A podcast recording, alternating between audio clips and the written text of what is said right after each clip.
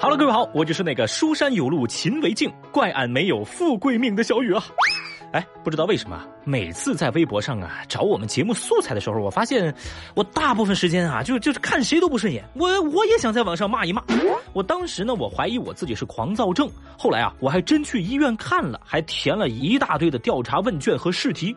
最后医生说啊，小伙子，你啥事儿没有，就是简单的没素质而已。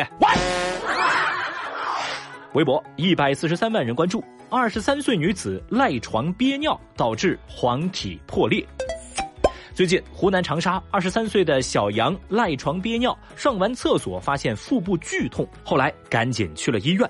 经过检查，他因为憋尿时间过长，上厕所之后膀胱压力骤降，导致黄体破裂，盆腔积血达到五百毫升。哦，那医生就提醒说，黄体质地脆弱，在剧烈运动、同房甚至打喷嚏等外界的干扰之下，极度容易出血或者是破裂。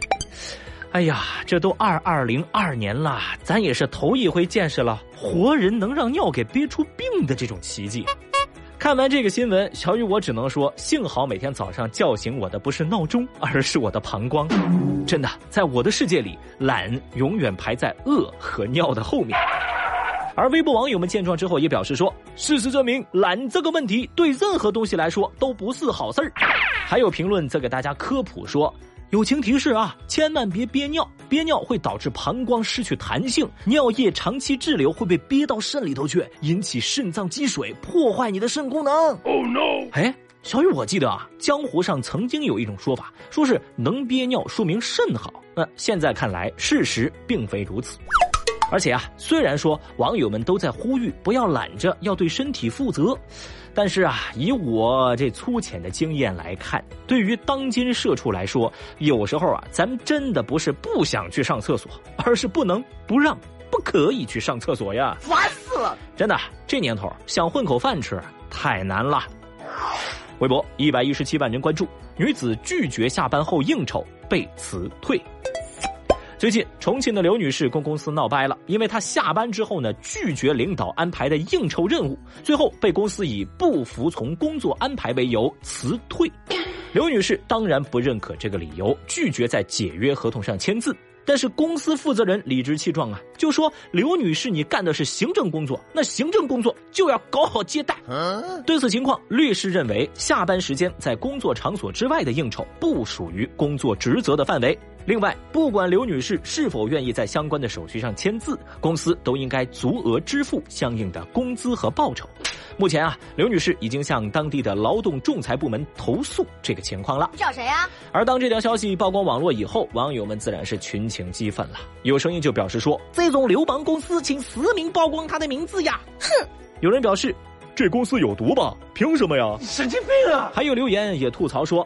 迟到一分钟要扣钱，但是加班晚下班又不发钱，这不是我们社畜的常态吗？我太难了。是啊，正如网友们所说，据小雨我观察，要求员工下班之后应酬客户的现象其实很普遍。哈，别问啊，问就是职场规则，问就是人情世故。所以呢，一直以来，小雨我都特别佩服那些在职场上可以勇敢说不的打工人。但是呢，终究咱还是那个问题。普遍存在的那就是对的吗？老板，你付了下班以后的工资了吗？我总以为啊，做人做事不光要对自己负责，对事情负责，更要对得起自己的良心，因为这样的话就用不着去放生了吧。微博一百四十七万人关注，大爷大妈组团打捞刚被放生的鱼。日前，在湖北襄阳，有市民在汉江边放生鱼儿。但是他们前脚刚放走，后脚就来了一群大爷大妈，在放生的地点举网打捞。哎呦，这放生的地点啊，那是挤满了手持竹竿还有网兜捞鱼的大爷大妈。哇！这目击者傅先生就表示，明明鱼儿们刚准备获得新生，结果又成为了餐桌上的菜，可谓是生死两重天。是啊，这边放生，那边打捞，哎呀，各样的生活，各样的活，类似的场景咱也见了好多回了。所以微博上围观的网友们情绪倒显得很稳定。有人就表示说了，这到底是放生救生还是杀生呢？会吧？有人也评论，一群人满足自己的心理需求，一群人满足自己的物质需求，各取所需也挺好的啦。是啊，如果咱试想一下，这大爷大妈如果把捞上来这些鱼再卖给放生的，那就是一鱼多卖，一鸡多吃，全是赢家呀！哎，也算是把内循环给玩明白了。太厉害了！只是这一堆鱼儿，着实让人心疼啊。微博二百零四万人关注，男子主动找骗子斗智斗勇，被骗四万六。最近，江苏南京王先生在学习了不少反诈知识之后啊，觉得自己对骗子的套路是了如指掌，然后就主动搜索添加一个所谓的刷单兼职群。进去之后，王先生一看呀，这些套路我了解，没事儿，我跟你玩儿然后呢，就完成了几单所谓的刷单任务，成功提现了一百零五块。接着他就觉得，嗯，可以玩波大的，又继续按照骗子的提示开始下一步的操作。然而啊，在转给对方四万六千块钱之后，对方便拒绝返现。哎呀，王先生发现，嗯，没玩过，就赶紧报警了。面对民警的询问，王先生表示自己也知道这是个骗局。他以为对方会按照套路在前几笔刷单当中正常的返款，就想通过这种方式赚点钱，赶在被骗之前自己抽身。没想到还是上当了。现在呢，就一整个的非常的后悔。好嘛好嘛好嘛！以为是挑衅，没想到是来丢脸的。本来是去钓鱼的，结果失了身，落了个狗啃泥。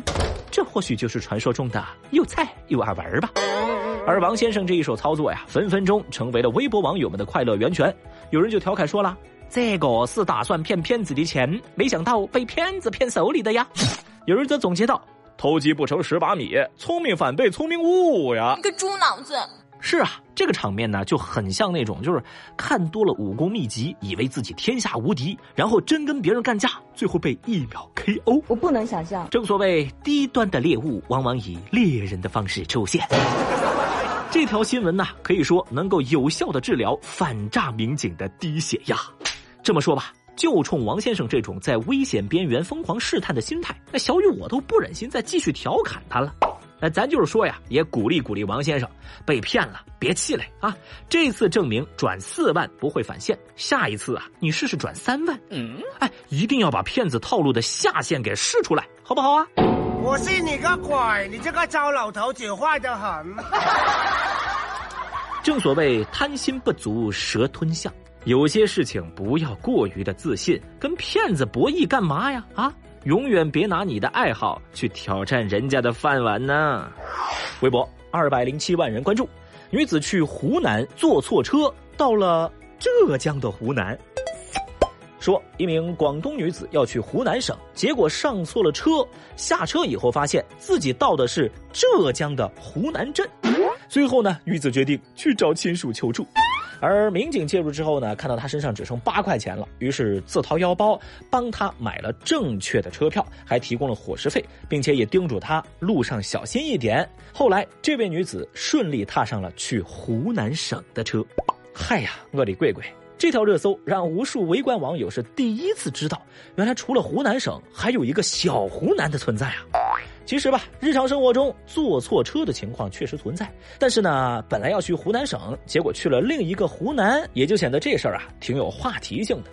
所以在这条坐错车的新闻下方，网友们讨论的画风啊，就在各种重复地名上，那是越走越远。